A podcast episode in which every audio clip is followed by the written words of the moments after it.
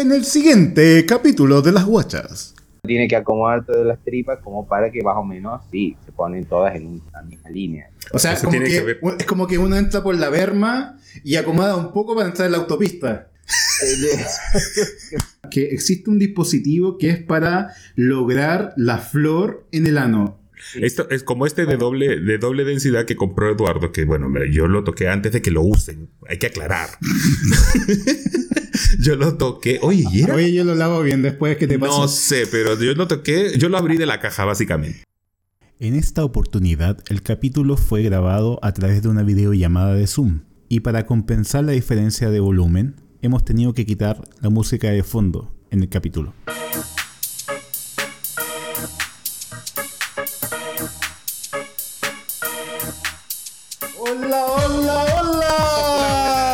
Hola. Sean todos muy bienvenidos a este capítulo ultra especial de las guachas. ¿Cómo estás, amigo? Muy bien, acá eh, estoy muy impaciente por este capítulo. Lo- Yo, lo- yo también estoy impaciente, pero a la vez estoy un poco eh, consternado por el tema. ¿Sí? Porque es algo que yo, de verdad, bueno, algo que ignoro completamente, que solamente sé por, eh, por lo que se ve en Twitter o en algunas películas porno, pero no conozco a nadie que haya hecho esta práctica, por ejemplo. Pero, y yo la he hecho. Bueno, para la gente que se está incorporando a este capítulo, hoy día vamos a hablar de el fisting.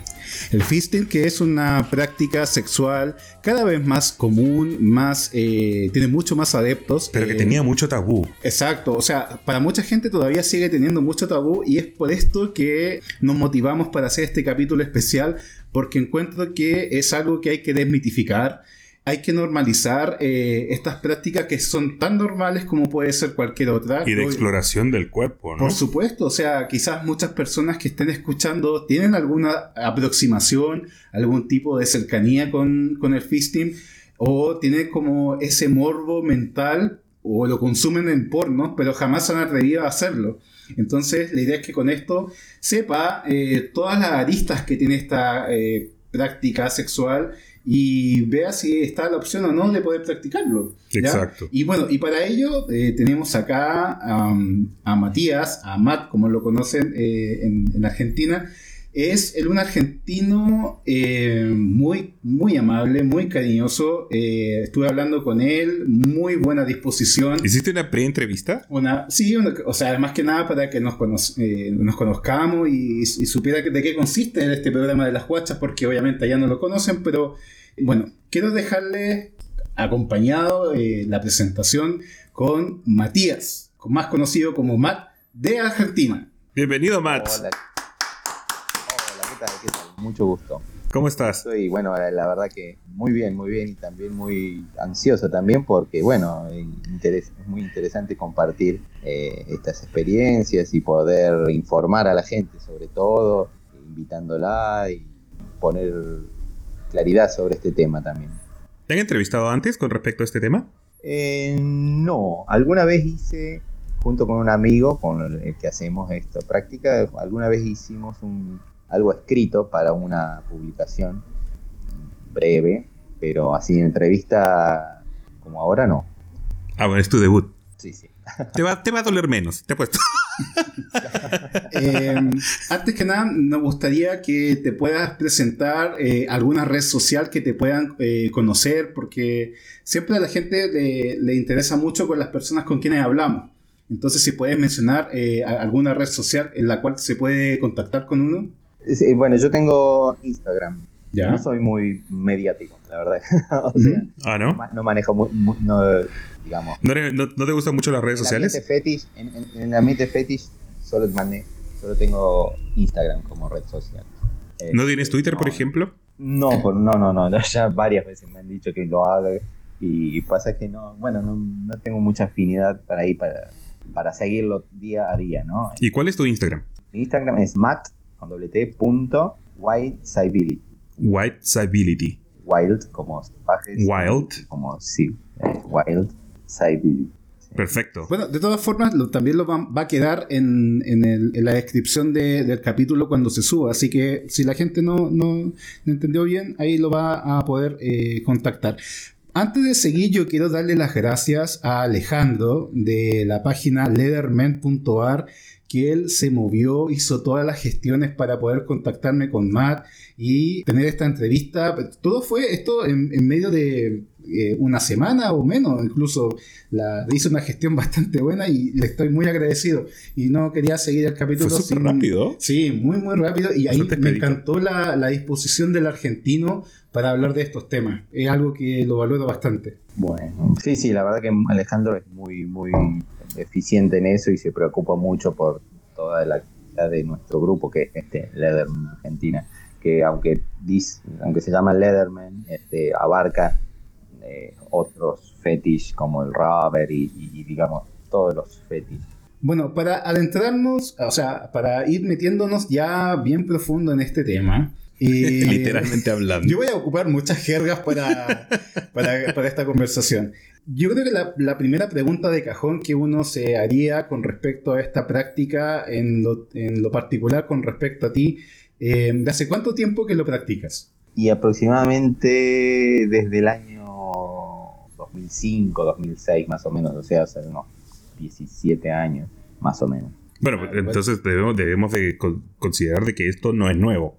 Esta práctica, este, este, esta práctica de fisting no es nueva. Porque para mucha gente resulta algo nuevo, no más de 10 años, pero si tú me dices que son 17, es algo, una práctica que ya es... esto es de toda la vida. A ver, esto existe siempre, por así decirlo.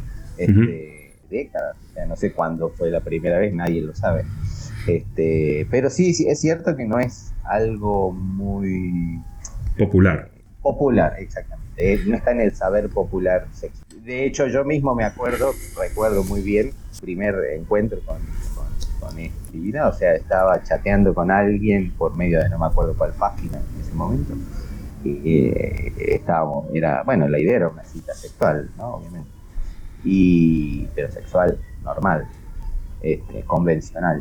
Y en un momento, claro, bueno, hablando de los gustos de cada uno, qué sé yo, eh, me dice, y, el fisting, no me dice, yo hago mucho fisting. Y digo, ¿qué? Y me explica, y dice, bueno, se trata de esto. Y yo le digo, no, yo pensé que me estaba haciendo una broma. Ah, pero, pero tampoco tenías como aproximaciones con el, con la pornografía, ¿no? No, no, no, no, en ese momento no tenía nada. Ya. No, o sea, con la pornografía sí, pero no de, ese tipo. Ah, claro. Este, y claro, y me mostró unos videos y yo quedé como así y obviamente eh, me interesó y bueno, y él fue, esa persona quien me inició.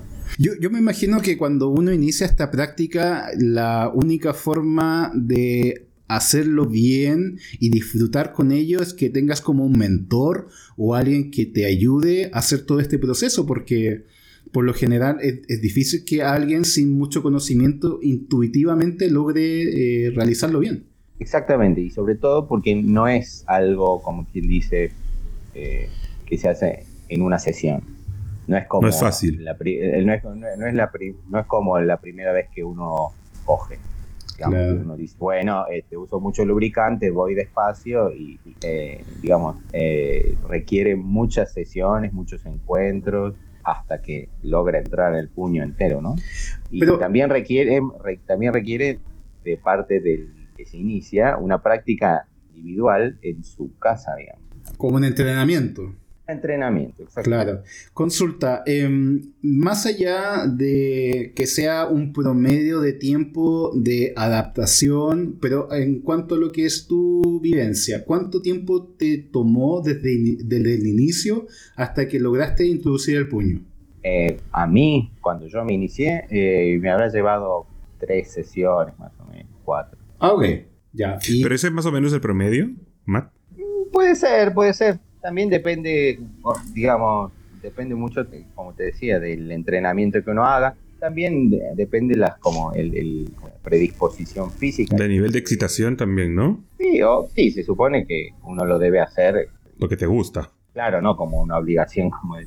Claro. Pero, ah, sí, sí, no, digo que también eh, cuenta un poco la, la predisposición a dilatarse, que tiene una, dilatación más natural y otra que le cuesta un poco, pero digamos, todo se puede. A eso yo, yo iba que mm, una primera pregunta que quizá los oyentes se estén preguntando, que aquellas personas, o quizás es un prejuicio, te lo diré derechamente, que aquellas personas que hacen fisting es porque llevan un camino de, ser pasivo con el tiempo y quizás en alguna instancia eh, han probado con, con, penes más grandes y eh, tratan de buscar un mayor placer con, algo más grande que en este caso llegar, llegar a ser un puño. ¿Es tan así en, el ambiente o, por ejemplo pueden haber... Em, em, fistis eh, activos, por ejemplo, que nunca fueron pasivos. Eh, los hay, sí, sí, sí. Hay, hay, eh, hay fisters, digamos. Este, o sea, el fister es el que mete el puño y el fisty es el que lo recibe. Claro. Eh, hay, hay, hay, algunos que son solo activos y, y la mayoría somos versátiles. Lo, ideal es ser versátil porque todo esto tiene una, digamos, una, una dinámica especial que no es la misma dinámica del sexo convencional. Eh, y, cuando uno no la experimenta eh, como pasivo, eh, a veces es complicado meterse desde la parte activa sin haber experimentado la parte pasiva, ¿no? Matt, yo tengo una pregunta con respecto a eso. a lo mejor me estoy adelantando un poquito al tema, pero te hablo desde mi ignorancia también, porque esto de verdad que para mí es no nuevo, porque lo he visto, pero no, no tengo mucho conocimiento al respecto. Pero, por ejemplo, la gente que practica el fisting, lo hace después de tener el sexo, no, normal, pero el sexo eh, tradicional, convencional, eh, o lo hace antes, o, definitivamente no lo hace y solamente hace fisting. ¿Cómo es la práctica? Eh, a ver, no, necesariamente tiene que ir junto. Obviamente, cuando el, comienzo de la sesión de fisting, digamos, no es meter la mano derechamente ah, de un claro no o sea siempre hay, toda una especie de, juego de, bueno de, acercamiento físico una preliminar preliminar este y, la dilatación tiene que llevarse de a poco. No sé si suelen usar eh, algunos dildos y obviamente también se, puede haber este con, con, la pija. Digamos que pero no pero no necesariamente tiene que ir acto sexual convencional con, previo al fisting. O sea, puede, puede ser un, acuerdo, o sea, de pronto eh, se establece entre dos personas que la sesión va a ser específicamente de fisting y eh, quizá en otra solamente sea sexo, o sea, me refiero a penetración nada más. Claro, claro, claro, sí, sí, sí, depende también cuánta familiaridad hay entre las personas, qué sé yo, yo tengo un compañero con el cual hacemos solamente fisting. Ok nos juntamos y estamos ahí, podemos estar 3, 4 horas haciéndolo, eh, y, es solo eso. si, es, si es alguien más nuevo, por ahí, bueno, será dentro del encuentro, el fisting será una pequeña parte. Ahora, para la gente que, tampoco, o sea, que no entiende mucho el tema, para meter nomenclatura, la persona que recibe el puño eh, dentro de la comunidad se denomina fisti, como fiste y la persona que da el puño se denomina fister, ¿ya? Que es como, es como, digamos, el símil entre activo y pasivo, es como quien da y quien recibe en este caso, pero aplicado al, Es como el trainer y el trainee, o sea, el entrenador y el entrenado, digamos, una cosa así. Sí, es como el activo y el pasivo. Ya, entonces mi pregunta es, por ejemplo, tú que ya lo practicas, cuando una persona te interesa para practicar el fisting con otra persona, ¿cómo, se, eh, cómo lo haces? ¿Cómo, qué, es lo que, ¿Qué señales tú ves que la persona eh, pudiera, pudiera acceder a ello o ves que es una persona con potencial o capacidad para realizar fisting? Por, lo general se me acercan, bueno, porque me han conocido por alguno de mis videos, qué sé yo, y me piden hacerlo. ¿Te lo piden mucho? Bastantes, cada vez más. ¿Sí? Sobre todo hay mucha gente joven que le interesa iniciar. Cuando pues, hay veces, digamos, que por ahí se da con alguien desconocido previamente y me ha sucedido que con alguien desconocido previamente me quiere. Y yo en el, en el momento me doy cuenta por la manera de, ya solo por la manera de aproximar la mano digamos si sabe hacerlo o no sabe hacerlo. Como es como un instinto ya esta altura. Claro, por la experiencia, claro. Sí, sí, sí, porque digamos, no, no es, tan sencillo como uno piensa así decir, ah, bueno, meto la mano, como meter la pija, digamos. Tal, sí, claro, porque nos imaginamos igual que tiene que haber una preparación previa. Ahí vamos a llegar más adelante, ¿eh? vamos, vamos a ahondar en todo lo que es la preparación. yo, Cuando, yo, cuando mi instinto me se prende, prende la luz roja de alguien que no sabe hacerlo, yo corto directamente, digo, no, otro día, bueno, como digo cualquier cosa en realidad, pero lo corto porque no, digamos, hacerlo con alguien que no es sensible a esta práctica, por así decirlo, eh, no, no está bueno.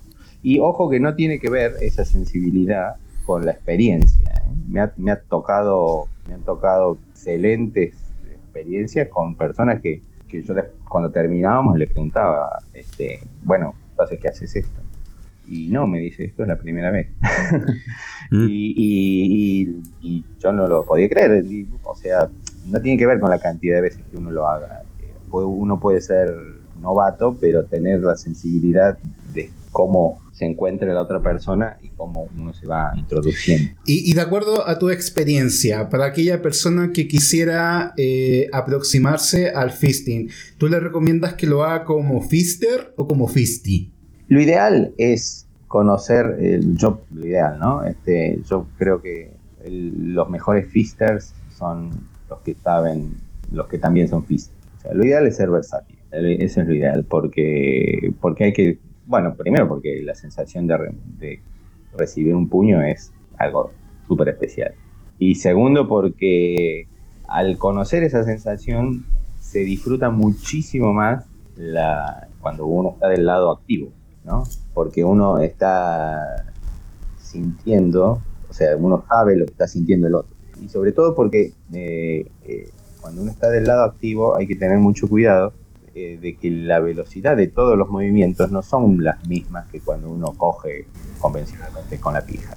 O sea, uno no puede bombear a la velocidad que bombea con la pija, hacerlo con el puño. Es todo muchísimo más lento. Entonces por lo que estoy entendiendo es que eh, aquellas personas que mejor hacen eh, son fisters, es decir, que meten el puño. ¿Tú, crees que eh, los mejores son aquellos que han sido fisty también, que han recibido el puño, porque saben cómo lo que se siente y cómo hay que hacerlo, o no tiene nada que ver?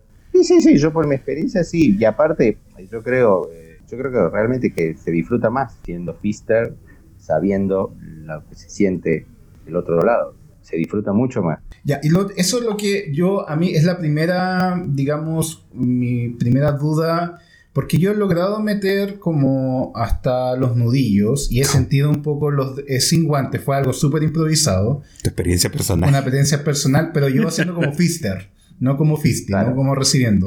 Y debo admitir que eh, la sensación de sentir eh, la, mucosa por dentro, que es, como que es como baboso, es como húmedo, calentito, es algo que es agradable. yo lo sentí como algo agradable. O sea, ¿te gustó? A mí me gustó como, como Fister. Ahora, em, mi pregunta es, em, la persona que recibe, en este caso el fisting, Ah, si bien eh, se sabe que la próstata es como el punto G cuando uno recibe, que es donde más hay estimulación, pero por tu experiencia, ¿por qué se siente más placer al meter un puño o un codo hasta el codo, hasta el hombro, siendo que la próstata está a algunos centímetros de, la entrada del ano? Eh, bueno, es que no todo el placer pasa por, por, lo que siente, por la próstata. ¿Ya? Uno puede tener un montón de placer solamente con dilatar el, el anal y, eso está mucho antes de la próstata. Digamos, no, no, todo el placer pasa por estimular el, famoso punto. O sea, va, quizás va por, otras cosas como más de, el acto en sí mismo.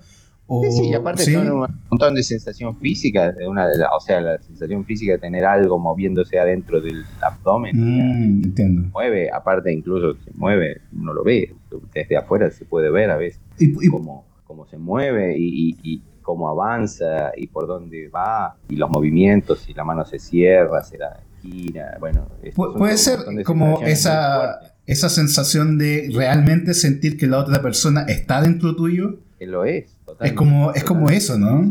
totalmente, sí, sí, y, el, desde las dos partes se siente eso, que el otro está dentro de uno y que uno está literalmente en las tripas del otro. O sea, es como una conexión... Es una conexión súper, súper, súper, súper especial. Es más allá que sensorial. Sí, es como, es como, sí, mucho más que sensorial. Porque está muy, muy adentro tuyo, literalmente. todo cuando uno lo hace con alguien este, con quien tiene unas tenga una cierta afinidad, digamos, una confianza, este, y que, digamos, uno se pueda relajar mentalmente de manera de conectarse con el otro, es una cosa única. Y, me imagino que eh, lograr tu partner o tu complemento debe ser algo complicado y cuando lo logras uno lo cuida como hueso santo porque el tipo te conoce, sabe cómo son tus tiempos, sabe lo que te gusta, Sí, en general, como esta práctica es un poco, digamos, es un poco, eh, así como diciendo, somos pocos los que, lo hacen, los, que los hacemos, entonces nos conocemos todos en general, digamos. Y, y comparten ese tipo de experiencias también, entonces supongo. Sí, depende, o sea, hay épocas, ¿no? También eh, yo cuando hace varios años, eh, durante un, tiempo, estuve, estaba en fiestas así, donde fiestas de fisting, donde éramos cuatro, cinco, seis, este, y era todos contra todos, y era una, cosa espectacular, así como muy... Eh, bueno, yo me acuerdo, yo me acuerdo que una vez... No había la misma, no había la misma, la misma onda con cada uno de ellos, pero bueno, eh, eran tiempos muy locos. Este, y, pero actualmente, por ejemplo, yo tengo un compañero solamente de fisting, con el cual nos vemos todas las semanas, casi. Y, y bueno, digamos, a veces uno con el tiempo se va aplacando el furor de la cantidad, digamos, y prefiere la calidad. Yo, me, yo me acuerdo, Matt, que en Buenos Aires, en la calle La Valle, había un bar que se llamaba Tom's. Sí, en la calle Viamonte. En la calle Viamonte, Viamonte, sí. Ahí había, eh, ese era un bar fetiche. Habían cuartos oscuros y había... ¿Ahí también se practicaba fisting? Eh, sí, en realidad yo he hecho fisting ahí, en, en, Toms. En, Toms, en otros lugares, en cines también. Bueno, digamos que si uno está lo suficientemente entrenado, puede hacerlo. Yo lo he hecho también en boliches, así, digamos. pero, siempre yo he admirado de Argentina que siempre están como 3, 4, 5 pasos más adelante en cuanto a lo que son la liberación, los fetiches, sacan el matrimonio eh, igualitario antes. O sea, yo realmente admiro bastante de Argentina. Eh, o sea, me, me, imagino que no, no, se aplica a toda la población, pero en cuanto a la actividad o, las prácticas que se logran, eh, yo encuentro que siempre Argentina está muy eh, delante de Chile en cuanto a lo que es la apertura sexual. Puede ser, puede ser que Buenos Aires sea una, ojo que uno dice Argentina, pero eh, uno tiene la imagen de Buenos Aires. Buenos Aires es una cosa y el resto de la Argentina. Ah, ok, entiendo. Muy distinto. Yo soy del interior y, y la realidad del interior muy distinta Puede ser que Buenos Aires es una ciudad muchísimo más grande, sí, claro. cosmopolita que, que, cualquiera de las que hay en Chile. Entonces, en ese sentido, quizá por eso uno lo ve como algo más adelantado, pero en realidad no hay una gran diferencia. Y una pregunta directa, eh, ¿tú consideras que hoy por hoy el fisting es tabú todavía? Sí, quizá cada vez menos. Lo, lo que, yo no, lo que yo veo en las nuevas generaciones, digamos, suena un poco como alguien viejo que diga esto, ¿no? Pero yo... Eh, nueva generación, los chicos de 20 años, digamos, de 20 y pico de años, hay un acercamiento mucho más desprejuiciado a esto, ¿no? Muchos, muchos me, piden que los inicie y, sin ningún problema, como diciendo, sin, prejuicio. Oye, otra consulta. Em, ¿Tú has em, recibido algún tipo de prejuicio a la hora de querer em, conocer a alguien ya como pareja? Tú te reservas hasta cierto punto que avanza la relación de que tú realizas fisting o tú lo dices derechamente? ¿Cómo ha sido tu experiencia con ello? Eh, mm, no tengo muchas experiencias de pareja, en realidad. Eh, solo, tuve, solo tuve una, así que no puedo, en, ese sentido, no, no puedo decir cómo hago. Eh, pero lo que sí, yo, si tengo oportunidad de decirlo, o si alguien me pregunta, yo digo que lo hago, o sea, no, lo oculto como algo. Bueno, afortunadamente estamos en un, en un momento de la historia que eh, hay mayor apertura, ¿no? Es como... Ah, sí, bueno, yo no se da cuenta de eso En, en, las redes sociales como Twitter, que gente muy joven Tú ves, bueno, y Twitter ahora es como una selva, una tierra de nadie con respecto al porno. Y tú ves gente muy joven metiéndose dildos. Yo, yo personalmente creo que eh, la, la verdad de la milanesa, como se dice, que el gran prejuicio que yo me imagino que tiene la gente con respecto al fisting es que es para pasivos muy extremos. Y yo creo que siempre ha sido el, el, mito, el tabú, que aquellas personas que lo practican es porque ya no se contentan con ninguna verga. más que un power bottom, Es más que un power bottom, es como, es como, pero acá queremos demostrar que eso no, no, no, tiene nada que ver. No, tiene, no necesariamente. claro. Es una sensación distinta de hecho, este, yo, o sea, en, este momento estoy plenamente activo, o sea, fuera del fit, que hago, hago BDSM, ¿no?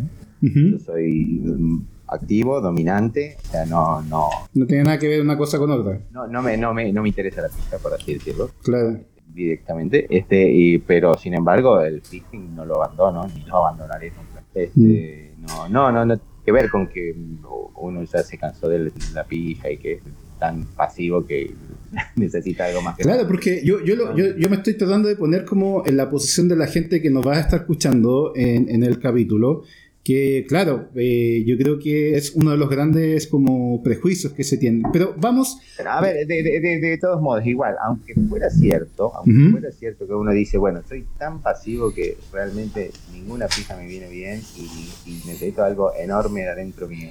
Si, si así fuera, tampoco es malo. Tampoco es malo, claro. No, porque claro, es tu cuerpo, tú puedes hacer lo que tú quieras con tu cuerpo. Uno quiere, uno quiere tener algo así enorme dentro de su tripa y...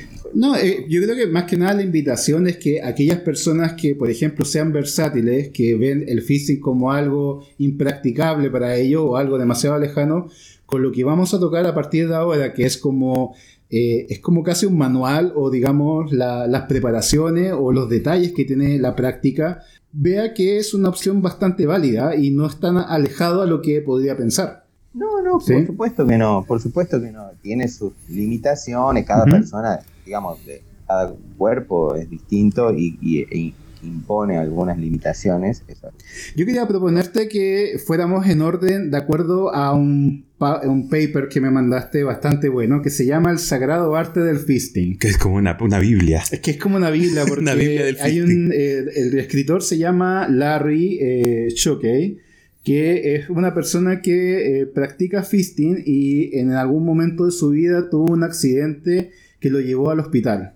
Entonces, esta persona, viendo todo el desconocimiento que había respecto al tema, o, sobre todo lo que es la, el, buen manejo, las precauciones, entonces decidió establecer como lo que era en un inicio como un tríptico o un afiche, fue eh, eh, profundizando hasta desarrollar un paper, como un documento como de 20 páginas más o menos. Entonces me gustaría que nos... sí, es que es breve, digo, el, este, este, artículo, pero realmente es muy claro. Resume, sí, toca todos los, temas. Eh, podríamos partir, por ejemplo, eh, diferenciar, eh, vayamos por la anatomía del ser humano. Hay gente que confunde lo que es el ano y ese recto. Y claramente no. Bueno, bueno, ah, entonces, para empezar, por la anatomía, uno tiene el esfínter anal, que es la parte lo que nosotros le decimos el agujero. El hoyo.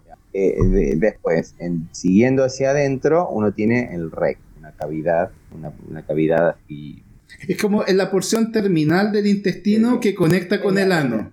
Claro, exacto, es la última porción del intestino. Exacto, la última porción. Después hay otra, lo que viene lo que el fisting le decimos el segundo agujero, este, que eh, que es como una especie de membrana. A veces se, piensa que es otro, otro esfínter, claro. pero no es un esfínter. Este. O sea, no, se, no tiene la misma funcionalidad que un esfínter que se abre y se cierra, sino que es una membrana mm, más rígida que un esfínter. Esa membrana, claro, ese es el que uno siente cuando uno come una pija muy grande, por ejemplo, este, eh, que uno que toca ahí contra eso, que uno dice, mm, no, no va a entrar y después entra. Esa, esa, membrana, esa membrana, cada persona la tiene un poco más grande, un poco más chica, un poco más abierta, un poco más cerrada.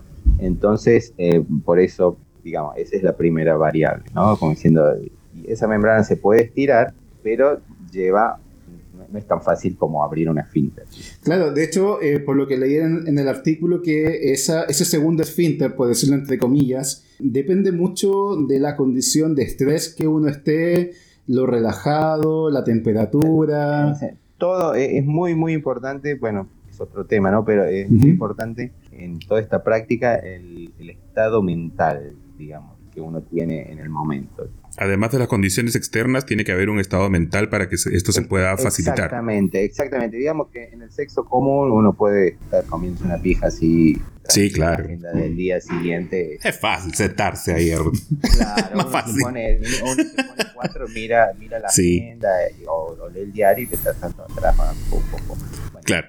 No, esto acá no se puede hacer. Hay, hay que estar en un estado mental muy relajado, muy concentrado, ¿no? Porque todos eh, los músculos, digamos, ¿no? pero toda esa parte de los intestinos uno no la maneja. Mm, claro. Voluntariamente, no está conectado al sistema nervioso. Aunque uno quisiera, pero no. Si uno quisiera tener el superpoder de manejar los, los intestinos y que se puedan expandir para que entre un cuerpo más grande. Ojalá. Sería ideal para este tipo de prácticas. Como si fuera como guiñando un ojo así. Claro. Ojalá, no lo podemos hacer. No, no se puede. Lo que tenemos que hacer es inducir eh, la relajación de esa zona por medio, de manera indirecta, digamos, por medio de la relajación del cuerpo y sobre todo de la mente. Otra, otra eh, aspecto anatómico bastante clave y a considerar que eh, en las mucosas del recto y del intestino los vasos capilares son super, muy superficiales. Y eso es un tema que yo creo que muchos lo que eh, les asusta, que exista sangramiento, que exista algún, alguna lesión o un daño. Bueno, casi, digamos, sí, toda esa zona está muy, muy, muy, muy, muy, muy vascularizada. Tiene muchísimas terminales eh, sanguíneas. Entonces, es prácticamente eh, siempre hay algo de, sangrado, incluso a veces lo hay aunque uno no lo vea. son, esas terminales son tan, tan pequeñas que, la cantidad de sangrado es prácticamente imperceptible. El problema es cuando el sangrado empieza, empieza a ser para, para esos casos. Bueno, en el, en el paper salía que en la práctica, cuando... Eh, bueno, acá es clave el fister, porque el fister es el que tiene la mejor visión de lo que está ocurriendo adentro. Porque el que recibe, que es el Fisti, él está concentrado, él está en Júpiter, eh, relajándose, disfrutando el momento. Y justamente como, esa, como las terminales nerviosas de esa zona no son, eh, del, eh, del sistema autónomo de nervioso, si hay alguna ruptura, el, el Fisti no se da cuenta en el momento, no es como cortarse un dedo. Claro. Eh, pero puede, sentir un, poco de dolor igual, ¿o no? O siempre va a estar en... Vamos, a ver, para que se rompa, ojo, para que se rompa, que haya realmente una rotura del intestino, tiene que haber algo muy, muy, muy fuerte. Las tripas, las tripas, uno lo ve cuando se hace chacinado, digamos, las tripas es, un material muy resistente. Exacto. Pero, pero no a cualquier tipo de tracción, ¿no? Entonces la, eh, resisten muy bien las tracciones longitudinales, o sea, las que van en el sentido de la longitud, y resisten muchísimo menos las que son transversales, o sea, digamos, como si uno le hiciera con el dedo así. Ah, ok. o sea, si uno. Como pincharlo. Claro, si uno. Si uno entra en el, en el sentido del lumen del intestino, obviamente hay mucha más resistencia que ir en perpendicular al sentido de las fecas que van bajando. Claro, claro, claro, Digamos que, por eso, uno, uno en el sentido del en el intestino, uno puede hacer fuerza, mucha fuerza y realmente moverse bastante. Y el transversal tiene que tener mucho cuidado porque no, no, es cuando se puede romper. Ya, ahora que hablamos un poco de la anatomía básica, eh, vamos a los implementos. ¿Qué implementos son básicos o importantes? Porque uno pensaría lubricante y estamos listos. Y obviamente no. O sea, hay todo una preparación que sobre todo hay que pensar que vamos a meter cosas muy dentro de nuestro cuerpo. Entonces, em, la contaminación cruzada juega un papel clave en esta práctica. Sí, a eso quería llegar yo, porque, claro, hablando también desde la ignorancia, y muchos de, los que están escuchando, los que van a escuchar esto, seguramente no saben, porque solamente ven eh, una cosa que ya tiene una cierta preparación, que no se sabe de cuánto tiempo, eh, porque nosotros vemos videos de 15 segundos de gente que se mete cosas impresionantes, eh, pero no sabemos cuál es la preparación que hay detrás de este video de 15 segundos que uno ve y que algunos se excitan y a otros, bueno, hay que decirlo, no les parece mucho o les da un poco de asco, por así decirlo. No, pero hablemos como que, a la gente que le interesa. A la gente que le interesa, bueno, sí. Eh, ¿Cuál es la preparación? ¿Qué implementos se usan? ¿Qué se necesita? Eh, porque no es un simple lavado. por ejemplo, partamos con, la, con las uñas. ¿Cuál es el, manejo con las uñas de la persona del fister? Bueno, las uñas tienen, que estar muy, muy cortas, lo más cortas posible. uñas muy cortas. Muy cortas, sí. Este, lo, más posible. Digamos que no se, casi que no se vea la parte blanca, digamos que, que no tiene carne debajo. Eh, y en lo, ideal también limadas, ¿no? Porque a veces uno las corta y... claro, y quedan como una, unos pequeños filos. ¿no? Claro. Pero eh, la gente que se pregunta que la uña es importante al momento de entrar sin guantes o da lo mismo con o sin guantes. A ver, el guante es como el forro, o sea, eh, cumple como un condón. Sí, el condón, sí lo ideal es usar guantes porque hay, bueno, por las enfermedades de transmisión que se puede, puede haber, eh, hay tanto riesgo de contagio como, como cualquier otra actividad sexual. Y además, bueno, si hay guantes también ayuda a proteger también por lo de las uñas, ¿no? roce que puede haber con las uñas. Digo, lo ideal, lo ideal es hacerlo con guantes, con, tampoco con cualquier guante, eh, ojo. Porque, sí, ¿qué tipo de guantes se recomienda, por ejemplo? los guantes, por ejemplo, los que uso yo son unos de nitrilo, son como los guantes de examinación que usan los enfermeros. O sea, Ah, como los quirúrgicos, guantes quirúrgicos. Eh, exactamente, descartables. Pero lo, importante es que el guante sea lo más ajustado posible a la mano. Que no, que no quede en pliegue, porque, por ejemplo, una vez alguien, no el nombre, me quiso fistear con guantes de látex, pero guantes de, heavy rubber, o sea, de, aseo. Grueso. claro, claro, como, guantes como si fueran estos, sí, para eso, pero de un, látex grueso. Sí. Fue un, fue un bueno, obviamente que no lo, no lo dejé hacer, le, dejé intentar un poco, pero era, era algo bueno, penoso. De, los tipos de guantes se, se, habla que hay de nitrilo, de látex y vinilo. ¿Has tenido experiencia con ellos? Me dijiste que tuviste, o sea, tú usas de nitrilo. Sí. Ya, y el, el látex, bueno, eh, es distinto, ¿no? Porque ah, mencionaba... Los de, látex, también sirven, pero siempre y cuando eh, sean muy ajustados. Muy ajustados. O sea, si, el tipo, por ejemplo, es L de guante que usa un M. Claro. Que no, pero no hay un riesgo de que se pueda romper. ¿El guante? Claro. Si es que, por ejemplo, el tipo tiene una mano. El de látex es mucho más, eh, menos, más expandible. Es menos resistente que el de nitrilo. Sí, sí, se pueden romper. Bueno, pero se mm. supone que uno tiene rompe y se pone otro. Oye, pero ah, eh, eso yo siempre cuando he visto los fisting en video usan unos guantes negros que se ven como gruesos. ¿Es, es real así? Bueno, no, no, no. Los de nitrilo sí son vienen negros. Sí. Eh, vienen, también vienen de otro color, pero mm, parecen gruesos, pero no, no son gruesos. Ah, ya, porque en el paper decían que, bueno, la ventaja del nitrilo es que no tienden a arrugarse o enrollarse, o a enrollarse cuando se guardan. Y, pero lo otro es que no hay mucha variedad de tamaños, como que tienen un tamaño estándar y cuesta un poco más de conseguirlo. Bueno, sí, sí, eso es cierto. Sí.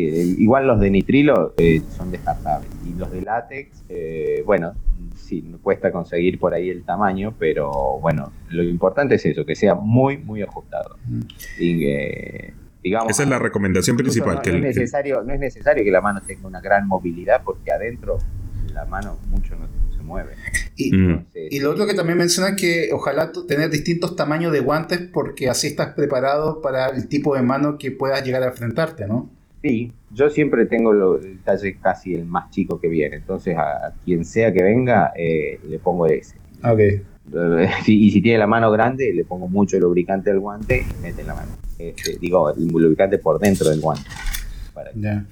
Pero eh, Ya, estamos hablando de las manos, me imagino que ojalá también se haga como con una escobilla, limpiarse debajo de la uña, porque debajo de la uña se guarda bastante infecciones, ¿no? Sí, sí, bueno, sí, se supone que, la mano tiene que estar aseada y yo creo que sacarse las uñas va. Aparte, si están cortas, si están muy cortas, es difícil que se junte nada. Ya, y, y por ejemplo, en cuanto a lo que es el lugar, eh, ¿Dónde se recomienda hacerlo? ¿En un living? ¿Hacerlo en la cama? Eh, porque quizás no mucha gente tenga la opción de comprarse una cama colgante para tener instalado en la casa. Bueno, sí, lo ideal sería tener un cuarto especial con un sling, bueno, con una ambientación y todo eso, pero bueno, un pocos lo tienen. Eh, yo no conozco casi nadie. Pero mm, sí, digamos, lo importante es la comodidad en la cama está, yo lo he hecho, lo hago, lo hago siempre en la cama y, bien, o sea, hay que poner siempre una superficie impermeable porque, porque bueno, contra la cantidad de lubricante que sale y bueno, y aparte incluso a veces con el movimiento al pasar el puño por la próstata y, también pasa cerca de la vejiga y, puede estimular, claro. Eh, a veces uno acaba, tiene la sensación de que acaba sale líquido seminal, digamos, O sea, porque es como que la, próstata se exprime y sale ese líquido. Eh, o también pasa lo mismo con la vejiga, ¿no? Y sale, salen chorros de, meo. Este, entonces por eso está, es bueno tener una superficie eh, impermeable. O sea, eh, se, recomienda que ocupes como un plástico para proteger el colchón y obviamente ese plástico va como que no se introduzca debajo de la cama, porque todo eso, todos los líquidos y los lubricantes, que son bastante oleosos, son bastante... Con, de hecho, hacen combinaciones con manteca o tipo, eh, como de ese estilo, ¿no? Eh, no, no, no, no, Bueno, eh, a ver, vamos por parte. No, la, superficie sí, tiene que ser, sí, que no se meta debajo de la cama, obviamente. Tampoco es tanta la, la, cantidad de, fluidos que salen de uno, no, no es una inundación. No sale un lago. Claro, sí. Las lágrimas son más, supongo. sí. Este, pero. Em, Hemos manchado más las camas con estas lágrimas. Con, con otro tipo de fluido. claro, sí, más, más bien. Más bien. Este, digo, eh, eh, eso un poco está en la comodidad de cada uno. si uno lo quiere hacer de parado en un rincón, también puede ser, pero siempre es más cómodo estar relajado, más relajado. Y también preparar el piso, ¿no? Porque va a caer bastante lubricante al piso y puede llegar a ser un lugar eh, por ejemplo, yo lo que hago, tengo un rollo de cuerina, que es cuero sintético, ¿no? O sea, de más o menos unos 3 metros de largo por 1,80 creo que es, una cosa ah, perfecto. de, dos. entonces lo extiendo todo sobre la cama y sobre una porción del piso. Entonces esto todo un solo solo, una sola pieza. pero es que hay que hacer una inversión para esto. Sí, bueno, pero sí. Pero, si sale, ah, no sé, acá sale muy barato, es puerina, es una cosa. Que, claro, claro. Eh, aparte. Oye, Matt, ¿y, ¿y, cuáles son las, las, posiciones más recomendadas? ¿De perrito, en un sling, acostado, parado? Dijiste que podría resultar un poco incómodo. Eh, ¿Cuáles son las posiciones más recomendadas para que el, el fisti se sienta más sienta menos eh, más placer y menos dolor, por así decirlo. Y que el fister también eh, esté cómodo. Bueno, el sling es, es, el, elemento, vamos a decir, ideal, pero... Digamos que el fisti boca arriba. Sí, en el, en el sling tiene que estar boca arriba, no le queda otro. claro. arriba del sling hay una sola posición. Pero, eh, digamos, la posición en, en cuatro es sobre todo para ir muy profundo, es la más recomendada. Claro. En la, posición en 4 y eso sería ya en una cama, claro. O sea, cuando de repente si no ah, tienes un sling, ya lo haces en la cama. Sí, es que, es que el sling no es eh, imprescindible. Claro. El sling es muy cómodo para el fisty, para el fister también, y, y la verdad, y es muy, a ver, eh, escenográficamente muy fuerte. Sí, es, es, muy visual, además, como que nada hay morbito ahí. Mucho morbo. Pero no es imprescindible tenerlo, para, pero para nada. Oye, otra pregunta de, cajón que es bastante importante. ¿Qué lubricante ocupo? Bueno, eso, está, eso, es, eso es un tema importante porque muchos usan a veces el lubricante común que viene con los condones y esas cosas. Y la verdad que no. No es de, envase a agua, no. Sí, sí, tiene que ser en base a agua. ¿Sí, en base a agua? agua. Ya.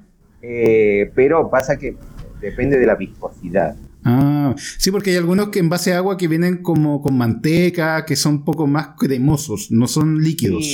Sí, eso, sí, el crisco, el famoso crisco que se usaba, pero eso es una antigüedad usaba en la década del 80. es como una crema de maní en realidad, es claro. De hecho decía el paper que si no quería oler a galletas, como ocupaba otro.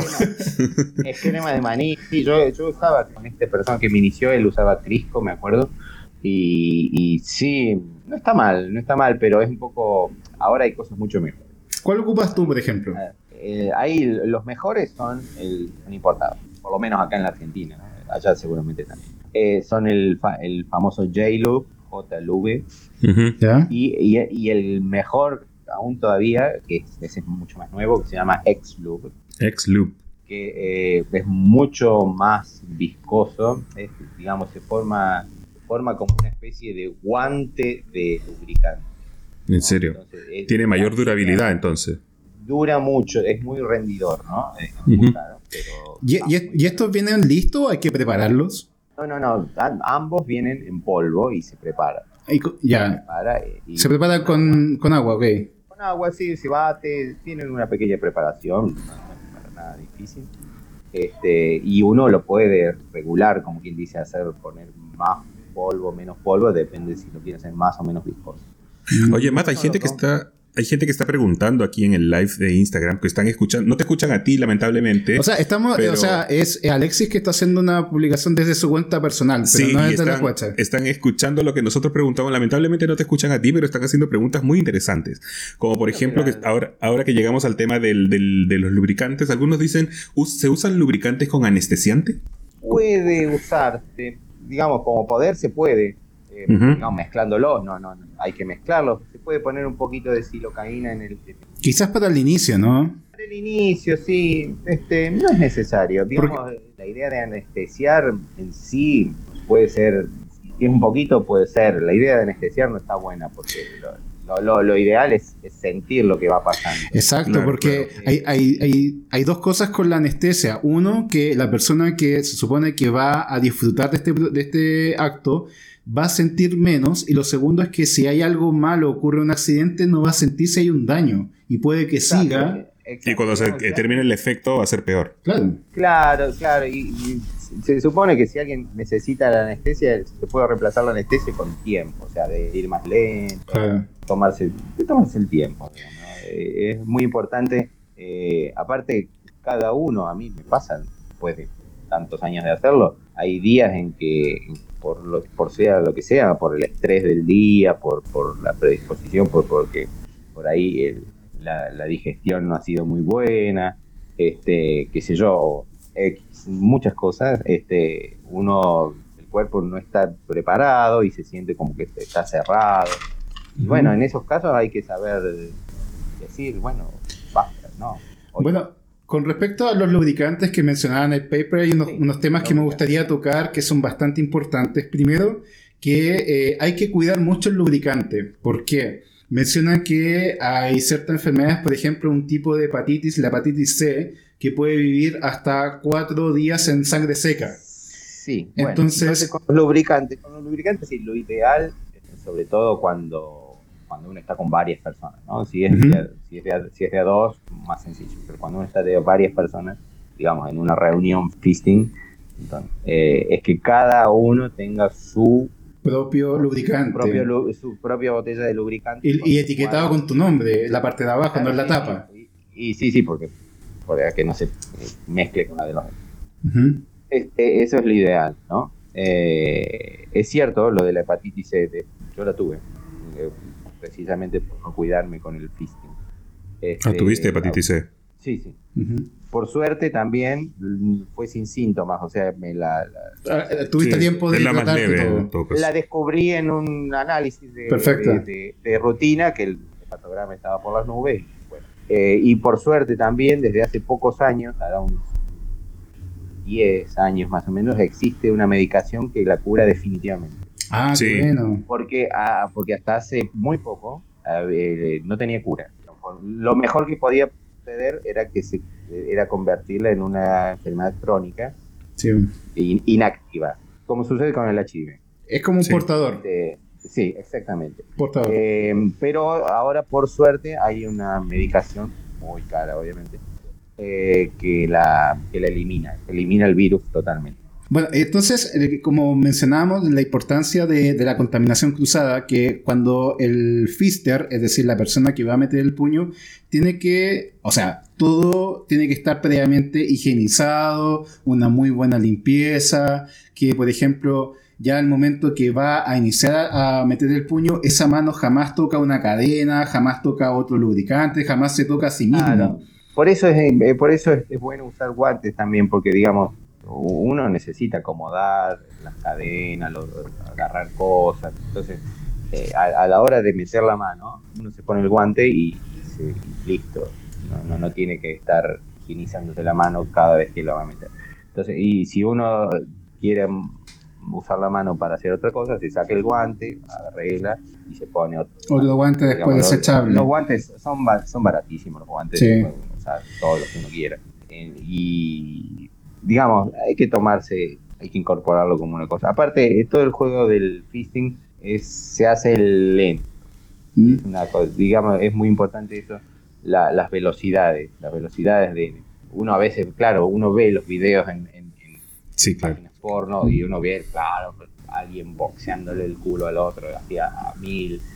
Pero claro, primero, son profesionales de muchísima experiencia. Experiencia. Y segundo que uno, y segundo que uno ve un momento culmine de una sesión. Que son, o sea, la- la- las grabaciones porno son semanas. Claro, y, no, y aparte que, a ver, lo que uno ve son highlights de una Claro. sesión que por ahí dura Exacto. dos horas, ve, uno ve dos minutos. 15 segundos. Sí. ¿no? Entonces, y claro, uno ve los dos minutos así eh, culminantes de, de, de clímax, pero eso lleva una preparación, empieza muy lenta, ¿no? hasta llegar a eso. Eh, Matt, eh, consulta, con respecto al popper, ¿es útil? Sí. ¿Sirve?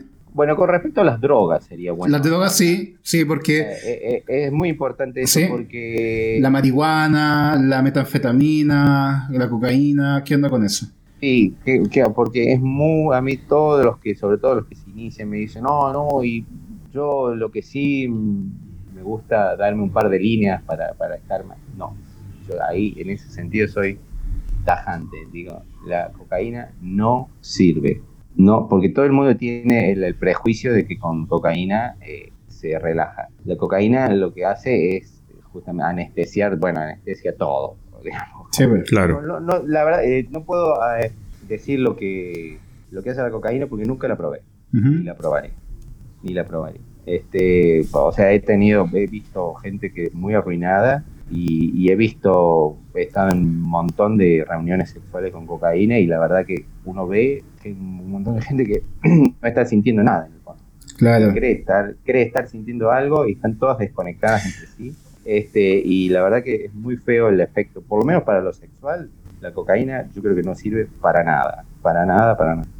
O sea, cocaína. O sea, no. de, de no, no recomiendas No, eh, recomendable. aditivos para esta práctica. Ah, no, la cocaína no, la la cocaína no, porque la gente, bueno, vieron que cuando uno, los que toman, uno dice que están duros. ¿no? Bueno, bueno, justamente, esa sola palabra uno le indica que para el fisting no sirve, porque si hay algo No se relajan. No sirve, es estar duro. Hay que estar, Claro, hay que lo estar más bien relajado. relajado. Ya, pero marihuana, por ejemplo, que es muy consumida. Bueno, la marihuana puede ser, porque, ¿Sí? Es ver, porque, es de hecho, es relajante, ¿no?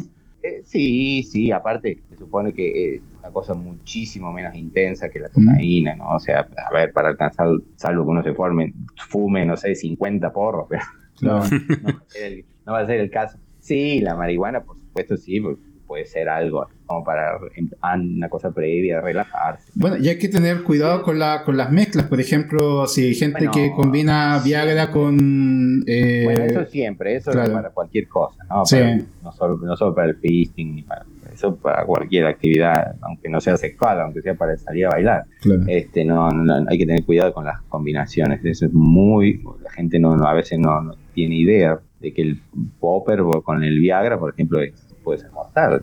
Exacto. Entonces, eh, y, entonces, y para el fisting no necesitamos Viagra, la mano siempre está dura. Oye, con respecto a la mano, esto va a ser bien burdo lo que te voy a decir. Ah, y, en cuanto, no, no, para, ¿Mm? terminar con el tema drogas, este, el popper sirve, sí, sí, sirve. Bueno, primero hay que, hay que conseguirse uno bueno, no sé, allá realmente consiguen buenos. Aquí en Argentina hay algunos nacionales que son buenos, otros son muy malos. ¿Cuál es bueno para eh, ti como una marca que tú hayas probado? Yo creo que todas las marcas. ¿Sí? ¿Son buenas? sí, sí, sí. Hay que hay una nacional acá que está muy buena, que se llama Match. No sé quién la hace, no sé quién nada, pero se consigue. Está, buena. Y después de las de las importadas, bueno, nada, las conocemos todos. Rush, Jungle, Amsterdam, Berlín. este, eh, pero el asunto es no es medirlo. Es medirlo. tiene que ser eh, tiene que ser como una, una ayuda, no tiene que ser imprescindible. Ojalá, ojalá no combinar y que sean cosas para relajarse. Claro, claro, digamos que el popper tiene, eh, tiene que ser como un plus, no, no tiene que ser algo imprescindible. Como diciendo, sin, sin popper, no, no, imposible.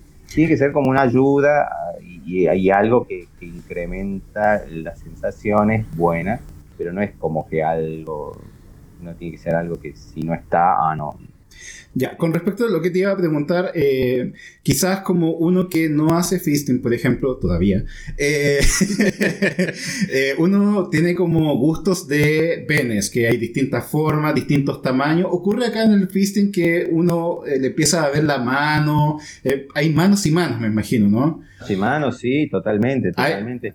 Bueno, y, a veces no tiene que ver con la contextura física general. Este, Yo soy muy bajito, flaco y tengo una mano muy grande. Este, y conozco gente muy de cuerpo voluminoso, grande, alta. Y o sea que no tiene que ver con el, a lo mismo que el pene o la verga, que no es lo mismo la persona, lo grande que es la persona, la mano puede ser distinta en este caso. Exactamente, sí, también tiene que ver un poco con el con la flexibilidad de la mano, porque hay manos que son ah. más a ver, como no, no entiendo, no, no, no, lo digo técnicamente, pero hay manos que son como más flexibles y se pliegan mucho. O sea, estos tipos que hacen breakdance deben ser los mejores para hacer fisting. este, eh, o un amasandador, un amasandador, ¿no? un amasador de pan.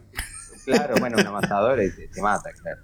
Este, eh, hay manos que se pliegan realmente mucho, que, uno, las, uno, las agarra así con la otra mano y, como que se cierran, se cierran y parece que no tuvieran hueso. ¿Y, en cuanto a lo que es...? Y hay, otra, y hay otras que no, que son así como más rígidas. ¿Y en cuanto a lo que es el, antebrazo? ¿Antebrazo grueso? ¿Da lo mismo?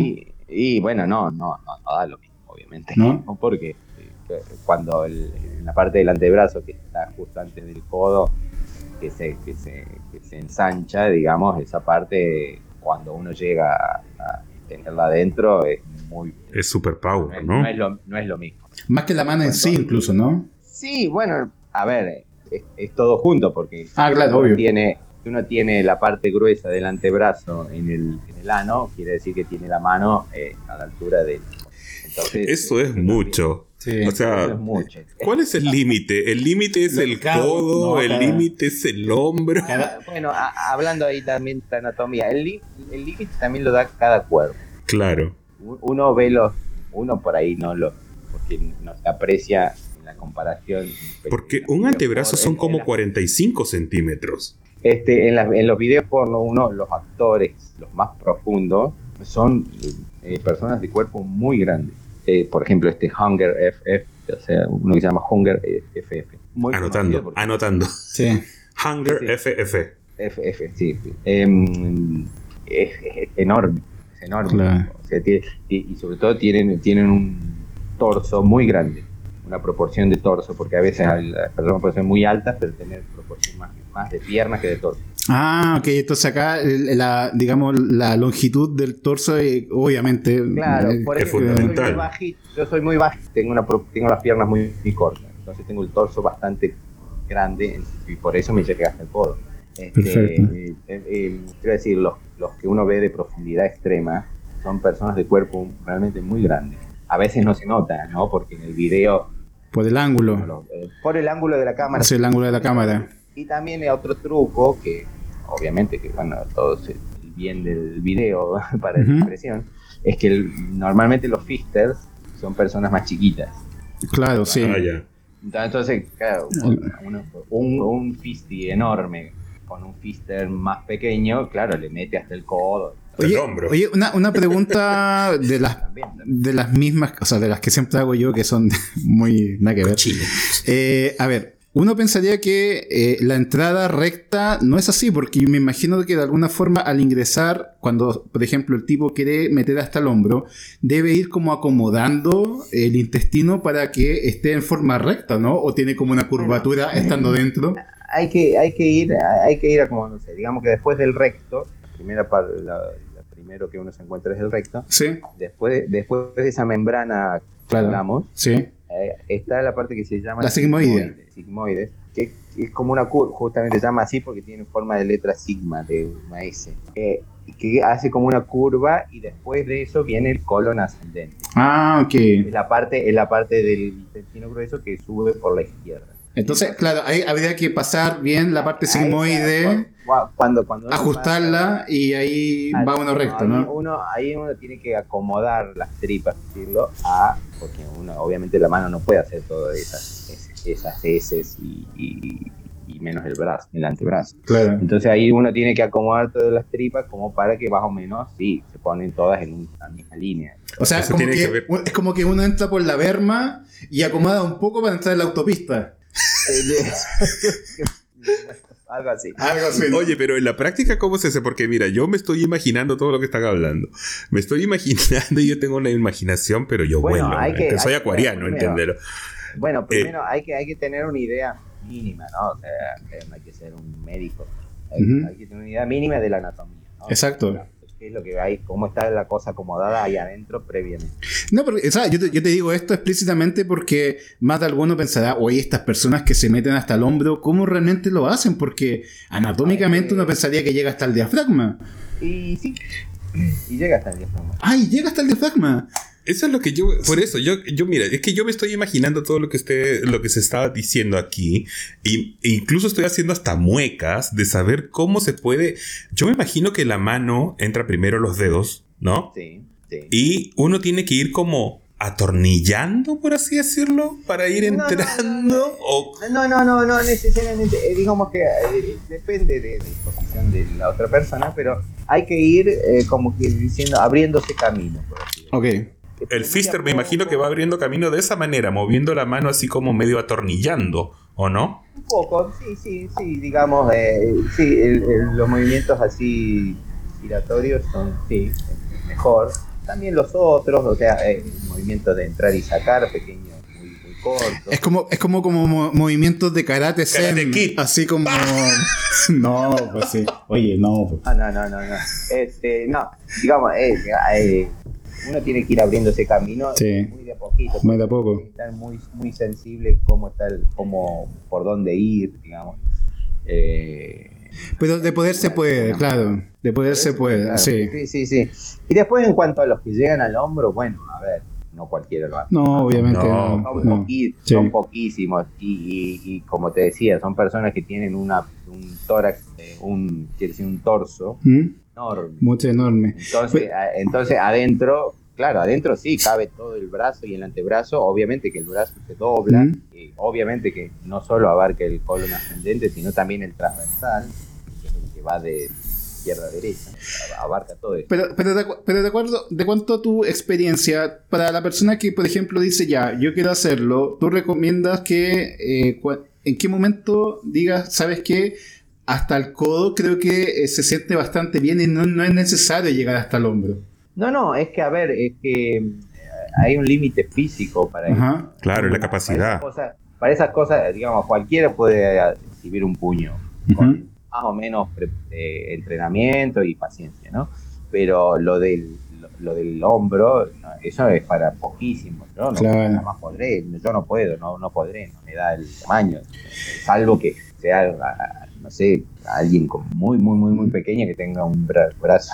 Además, imagínate no todos los no, órganos que tiene que atravesar Sí. por ese O sea, No, cuerpo. no, no, no tiene que atravesar. No, pasa a través por... por el intestino. ¿ah? No, Es todo por el dentro del Sí, intestino. pi- piensa que esto es un, es un guante enorme, natural. No es que pasa a través de órganos, sino que No vas, sé, vas como movilizando las cosas. Obviamente se rea- los órganos se tienen que reacomodar. Exacto. Claro, a eso me refiero. Bueno, bueno, pero se supone que todo esto se hace con mucho cuidado. Exacto. Oye, consulta, ¿no, ¿no ocupas antiinflamatorios después de una sesión? Así como práctica, como a tomar, ¿no? O dieta blanda, cosas así, ¿no? ¿Nada? No, no, Ya. no, la dieta, bueno, la dieta es importante. Oye, ahí, ahí vamos, vamos a tomar el tema ¿no? de la dieta ahora, ahora ya, pero antes de pasar allá me gustaría saber, los pies, meter un pie es como algo totalmente irrisorio, ¿no? No, no, no, ¿No? al contrario, al contrario, un pie es algo mucho más fuerte que una mano. Ah, ok. Y so- sobre todo si pasa, bueno, si llega a pasar el talón, o sea que entre todo el pie es algo muy raro. Es súper raro eso, ¿no? Pero- Una- también depende del pie, ¿no? Porque si un pie talle 39 no es lo mismo que toca Exacto. 24. Este, no, no es- Te lo eh, decimos porque lo preguntaron aquí en el vivo. Ah, ¿Qué pasa sí, con no, los bueno, pies? El, el pie es muy fuerte porque ¿qué pasa? El pie es mucho más rígido que una mano. Sí, una mano es mucho más flexible, se, se amolda más. Pie es mucho más voluminoso y rígido, entonces, claro, es, una sensación muy, muy, muy fuerte. El pie sí o sí o sí o sí o sí siempre tiene que estar cubierto con tiene que estar cubierto con forro. Pasando a otra etapa importante de la preparación, que es la dieta. ¿Cómo uno se prepara? eh, ¿Qué come uno antes de realizar el día? Por ejemplo, si el día domingo fuera el día del feasting, ¿cómo lo haces el sábado para comer y qué comes el domingo? Buena Eh, pregunta. Bueno, primero, eh, cada uno tiene un- una velocidad de digestión distinta, ¿no? Entonces a veces no es necesario prepararse desde el día anterior. Acá. Normalmente uno esto lo hace por ahí de noche, entonces se prepara desde la mañana. Lo ideal, lo ideal es comer lo menos posible. Ojalá en, en ayuno o al final. Sí, no, no, no ir, en- no llegar en ayunas porque eh, el- en la sesión de feasting eh, Es mucha energía. mucha, ener- mucha energía, Mm. muy, muy, muy mucha energía. Entonces no se puede estar en ayunas. Es como ir al gimnasio a- en ayunas. Claro. Este, no, no, no. Lo ideal es comer lo menos posible sólido, ¿no? Se pueden comer mu- muchas cosas que tengan calorías, pero que no sean pesadas. Bueno, por ejemplo, en el paper mencionaban que lo que recomendaban, por ejemplo, el día anterior, obviamente, verduras, cosas ligeras, y en el día del feasting, en la mañana, no tomar desayuno, pero en el almuerzo eh, fuera em, eh, vegetales, por ejemplo, y antes de la cena, carbohidratos para darte energía. Claro, claro, algo de, algo de carbohidratos así más, es, eso es lo ideal, tener una, un, un shock de energías bien cerca de la sesión como para llegar con combustible, digamos. Claro, incluso, incluso por ejemplo, eh, menciona que también se pueden comer eh, en el almuerzo, eh, almuerzo ligero con proteínas porque la proteína demora como 24 horas en salir del organismo. Claro. Entonces, al momento de almorzar, eh, no te vas a ver eh, afectado en el proceso porque van a pasar varias horas antes que llegue a la zona del intestino donde uno va a llegar. Claro, hay, hay cosas que se digieren con más lentitud que otras, Mm, ¿no? Claro, además que el intestino es kilométrico. Y, claro, sí, sí, varios metros. Entonces, sí, hay cosas que se digieren en, en- en 24 horas. Claro. Por ejemplo, acá o sea, mencionaban que las verduras demoran como 12 a 18 horas en salir y las carnes o las proteínas, en general las carnes específicamente, 24 horas. Entonces ahí hacen los cálculos como qué conviene comer y no para el momento del proceso. ¿no? Oye, ¿y si te sale Claro, una pues. sesión de feasting así como, oye, tengo no, ganas? jamás improvisar. No se puede, impro- no, no es improvisado. No, No. eh, a veces me ha, a veces me ha sucedido así. Bueno, pasa que, a ver, cuando, cuando uno ya tiene, más experiencia. también se, se conoce, también de la, la manera de, de limpiarse, también está más, está más ducho, por así decirlo. Ujú. Este, a, a veces me ha pasado que surja una sesión así medio de improviso, quizás no puede ser tan profunda como otras, ¿no? No llegar hasta el codo, pero Sí, pero sí se, se puede, digamos. También hay que saber que y hay que estar preparado para los accidentes. Exacto, los accidentes. A ver, eh, nadie, todo puede fallar un poco, digamos, nadie es perfecto siempre puede haber algo de suciedad, algo de agua sucia que quedó adentro o algo de, de sólido que, que, bueno, que viene bajando por naturaleza. Claro. Este, ¿no? Entonces, y hay que estar, a ver, hay que estar preparado para no, no, no, no. Asco. Sí, porque eso es, complica es complicado porque eh, de También pronto... por, eso, también por eso es recomendable el guante, porque uno dice, bueno, no, Exacto. saco la mano, está sucio, me saco el guante, entonces, y bueno, se limpia, se puede seguir, y si se puede seguir, me pongo otro guante. Oye, Matt, alguien preguntó también, bueno, igual ya respondiste más o menos esto, pero voy a hacer la pregunta derechamente. ¿Es recomendable también que, por ejemplo, la gente se prepare para un fisting con este tipo de sales que, que- que la medicina te recomienda para hacer la colonoscopía, por ejemplo? Que eso te vacía el los intestinos, pero eso te quita energía también, porque igual, Claro, o sea, esa- uno termina muerto con, con ese tipo de limpieza. Nunca lo hice, aunque, aunque lo he pensado, digamos, porque me, me he tenido que hacer colonoscopías y, y pensé, en este momento estoy ideal para... Sí, Claro. es como ideal porque te limpia todo, ¿no? Claro, exactamente. Estas sales. Este, El proctólogo te debe amar. con- porque llego directamente donde tengo que llegar. la- sí, la verdad que nu- nunca le dije, pero supongo que bueno. En fin. eh, yo, eh, el problema es con estos preparados, es que claro, es que lo limpia totalmente, entonces uno queda vacío de, de, de alimento. Exacto, y no tienes energía. Eh, entonces, yo, si uno, a ver, esto lo estoy imaginando, ¿no? No, nunca lo he hecho. Digo, si uno utilizara esos preparados, lo que debiera hacer es, una vez que se vació completamente todo, una vez que uno queda limpio así, puro y casto, este, eh, previo a la sesión, comer algo, comer algo, Claro, comer algo, claro. a- a- Algo energético. porque- claro, porque yo eh, me he hecho de esos pre- de esas colonoscopías y, y después desde, después de que Debes terminar molido. Claro, eh, después de, aparte, esos preparados hacen que uno suelte todo de golpe. Y cuando uno termina de soltar todo de golpe así, queda como Muerto. tirado, muerto. Sí, sí. Oye, ¿eh, ¿se recomienda, ¿se recomienda eh, tomar probióticos antes del fisting? Sí, siempre vienen bien para la mucosa intestinal, para Claro, intestinal. porque hay que reponer todos los organismos que se van a ir. Claro, porque, eh, digamos, fue junto con la limpieza previa, y con el movimiento y con el lubricante y todo eso, digamos que llevan buena parte de la, De, de la microflora. intestinal, Ujú. de la flora intestinal y, y sí, sí, sí, siempre son buenos. Ahora, pasando a lo que es la limpieza, los lavados, que también es otro, eh, porque todos sabemos el lavado como es, como, pero hacer fisting lleva, o- es otro nivel de lavado, no es un, un lavado normal, es un poco No, no, más... no, no, no, no, no, no, lleva unas horas. Lo Sí. ideal, digamos, también, como diciendo, cuando uno ya está muy experimentado y puede llegar a hacerlo eh, en menos tiempo, pero lo ideal es tomarse unas dos, tres horas. eh, Sí, previo. para- claro, porque a ver, ¿cómo decir? Hay que limpiar muy profundo. Y también toda esa zona es una zona sensible, no, no se puede maltratar así de cualquier manera, como diciendo, meto una manguera y, y Sí. pongo el agua todo lo que da y bueno, no, a ver, no, hay, hay que Sí. tratarla con cuidado. Sí, bueno, porque nosotros tuvimos aquí un, un- hace, hace dos entrevistas tuvimos aquí a una tienda muy conocida que se llama Sweet Shop Chile y ellos trajeron artículos para hacerse el lavado anal, Claro. que yo creo que no es lo mismo que para, para, para un fisting, pero claro, ellos decían que hay que tener mucho cuidado con el tema del lavado anal porque te puedes incluso mal- eh, echar, eh, puedes hacer, eh, hacer echar a perder el esfínter. Claro, sí, sí, sí, y aparte hay, por ejemplo, hay, hay picos especiales que se ponen en la, en la manguera de la ducha. Ujú. eh, y, eh, O sea, tira- que, tira, que tiran el agua a presión, entonces hay que tener Claro. cuidado de, de no mandar mucha agua porque no, salen a veces el chorro sale con mucha presión y, y eso puede lastimar. O sea, derechamente para el fisting es mejor hacerlo con la ducha teléfono y con un adaptador de ducha. Sí, sí, o con esos, o, o con esos terminales que ponen también que uno ve.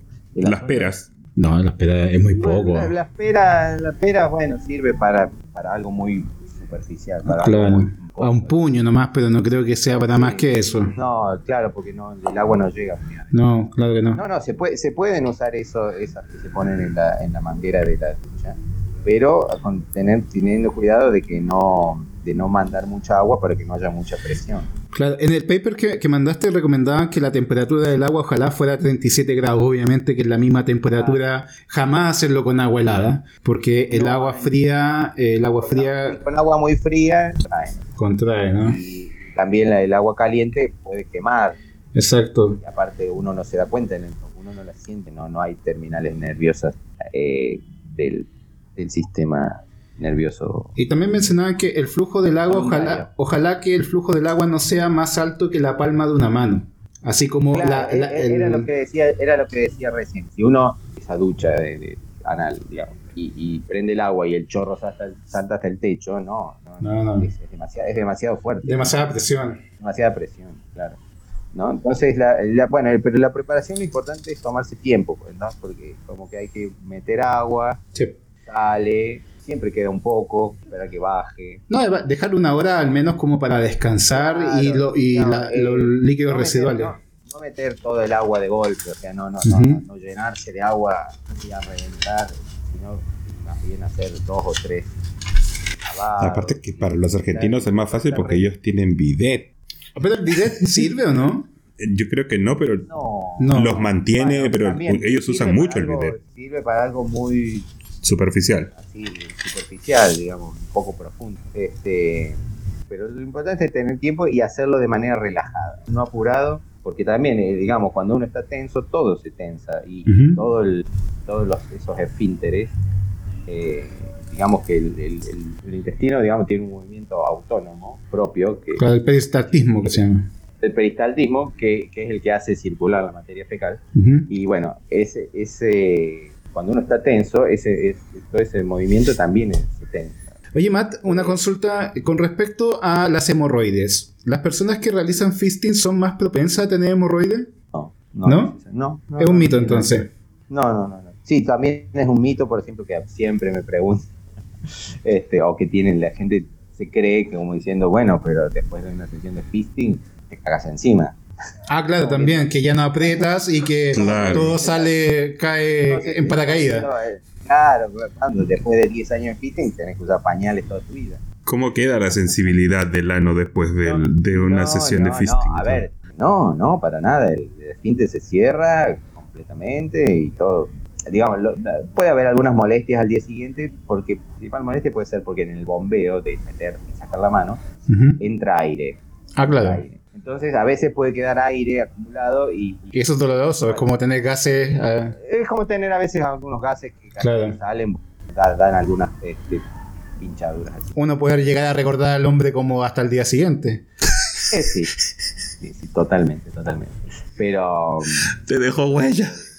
Eh, eh, eso puede ser lo más molesto, digamos, mm. pero, pero después todo lo Oye, pero es como, es como el pene, por ejemplo, cuando el mito que se dice que pene pequeño te, te mete mucho aire, más que, que, el pene grande que no, no, te mete, porque como es más grande, no, no hay tanto bombeo de aire hacia adentro. Pasa lo mismo, me imagino, con la mano, ¿no? Y con el brazo. No, pero, pero sí, pero no, no por ser grande o pequeña, sino, no sé muy bien, eso no lo, no lo he sentido especialmente con manos pequeñas o grandes. Ah, ya.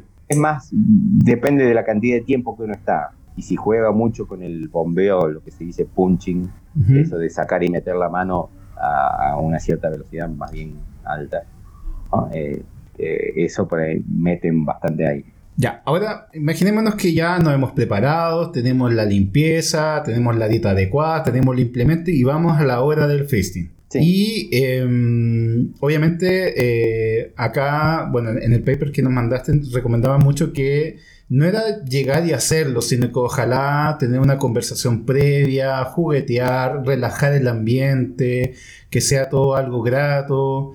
Y claro, al momento de hacerlo, conversar previamente, la, ah, bueno, si es de confianza ya saben lo que tienen que hacer, pero ¿qué recomendaciones tú das para una persona que nunca has conocido y te quiere hacer fisting? ¿Cuáles son las indicaciones que tú le das en general? Bueno, yo primero, antes del encuentro, yo, porque uno normalmente antes de encontrarse con alguien, chatea, ¿no? Porque encuentra, uno se contacta virtualmente casi siempre, ¿no? Ya eso de levantarse a alguien por la calle, no. Yo normalmente, antes siempre chateo para saber si la otra persona tiene idea, si alguna vez lo hizo, digamos como para tener una cierta idea. Y después en el momento, sí, eh, bueno, estoy acostumbrado a dar órdenes, entonces...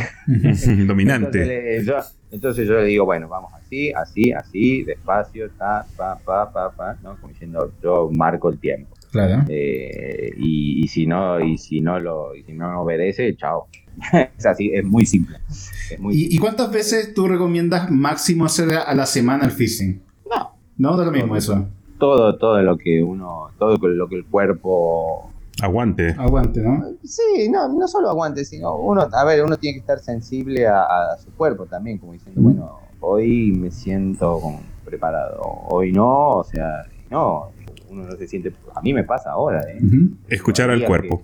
que- eh, claro, escuchar al cuerpo, uno dice, bueno, estoy realmente preparado, relajado, o sea, no, hoy tengo un día de mierda, y Claro. yo me, me- no, no, no. Y el, el doble fisting, ese ya es más experimentado, ¿no? Depen- sí, sí, obviamente que sí, no para cualquiera, y, pero también depende de las anatomías. Por ejemplo, a mí yo me he logrado doble, pero solamente con manos que muy, muy, muy flexibles, de esas que pliegan así como un guante vacío. Porque, bueno, yo soy de contextura física pequeña, Ujú. mido unos 70, peso 70 kilos, este, y claro, el- hay un límite también óseo, que es el hueso de la cadera, Claro. La cavidad eh, pélvica. eh, eh, la cavidad pélvica, claro, eh, que bueno, eso es un límite rígido y eso no hay manera, sí, no hay manera. no hay manera de ampliarlo. Entonces, obviamente en las personas más voluminosas, esa cavidad es mucho más grande y les resulta mucho más fácil la doble, el doble. Si el,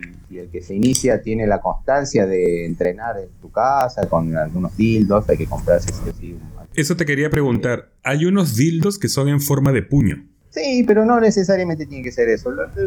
Digamos que con un dildo de 30 centímetros.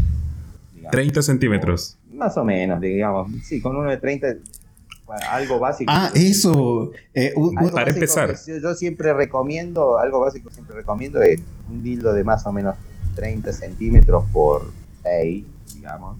30 por 6. Más o ¿Y de estos, de estos de doble, de doble textura con, o...? Con uno, con uno grande de, con uno grande de ese tamaño, uno ya puede, obviamente que la idea no es que se siente y se lo coma entero de una sola vez. Amigo, me faltan 9 centímetros. Lo que pasa es que Eduardo se compró uno. Eduardo se compró uno recién, uno de que es de cuánto, de 20. 21.5. 20.5 centímetros. 21.5.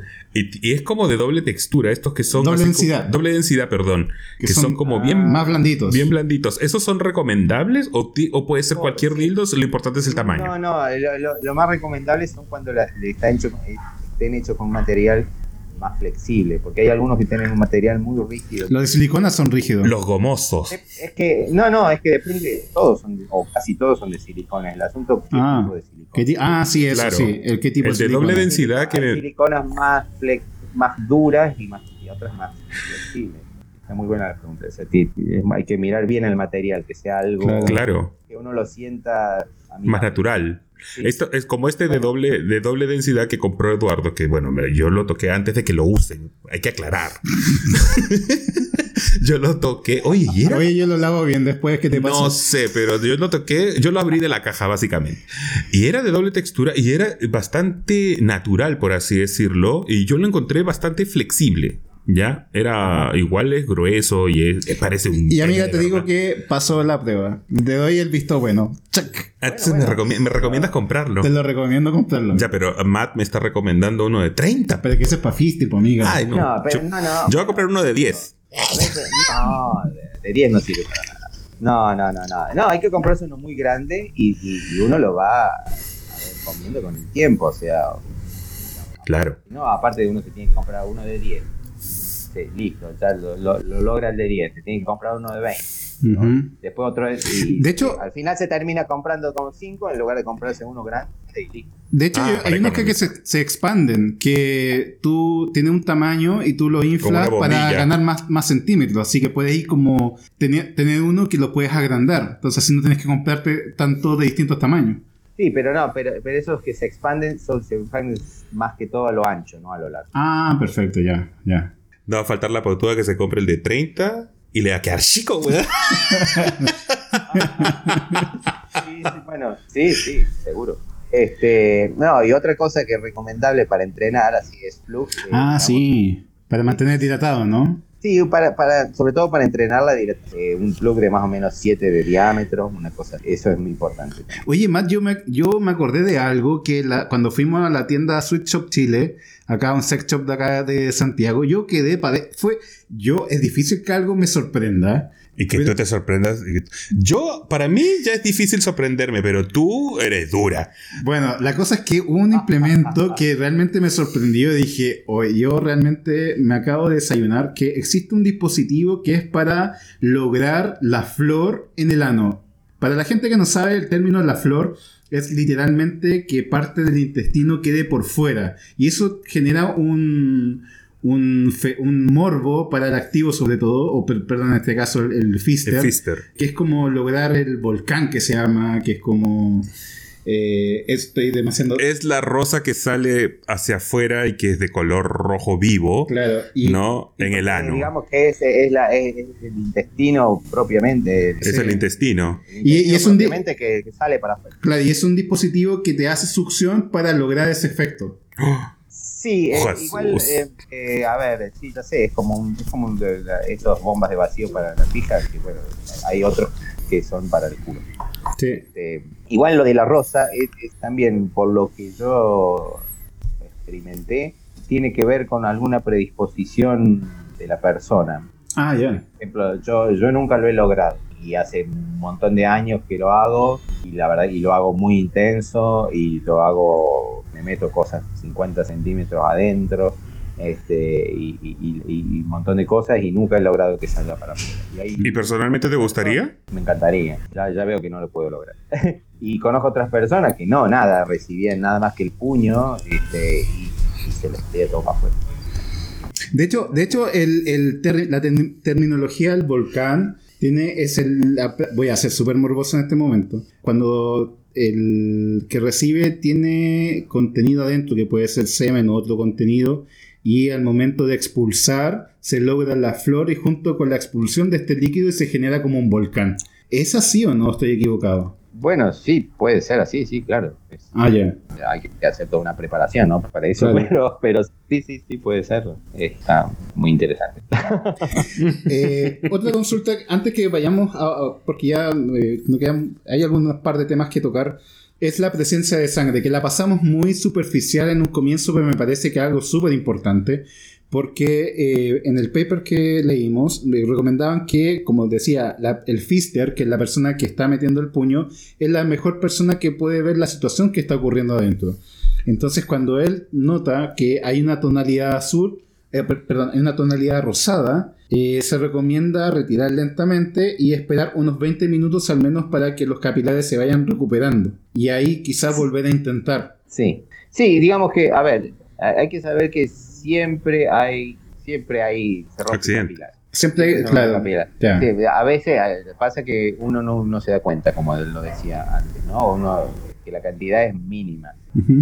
Ya se empieza a ver rosado, bueno, hay que prender una pequeña luz de alerta. Depende de la cantidad también, porque ser poco, no importa. Eh, en todo caso, si empieza a ver, hay que, eh, si uno quiere se- seguir, uno se siente para seguir, hay que hacerlo con menos intensidad. Este, pero claro, si ya empieza a haber más cantidad de sangre y la sangre se ve más oscura, ahí hay que parar y Claro. se puede, se- digamos, eh, lo recomendable a veces es hacerse un lavado con agua fría, porque el agua fría cierra los capilares, Exacto.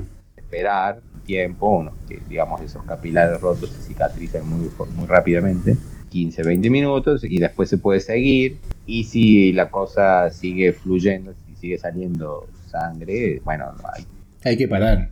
Si es sangre explícita, roja, dicen que Sí, sí, digamos, se supone está. que si uno, si uno ha hecho todo no ha bien. hecho- Sí, con cuidado, tiene que haber un sangrado peligroso. claro. Si uno va lento y está todo bien, no, no tiene que haber un- una cosa.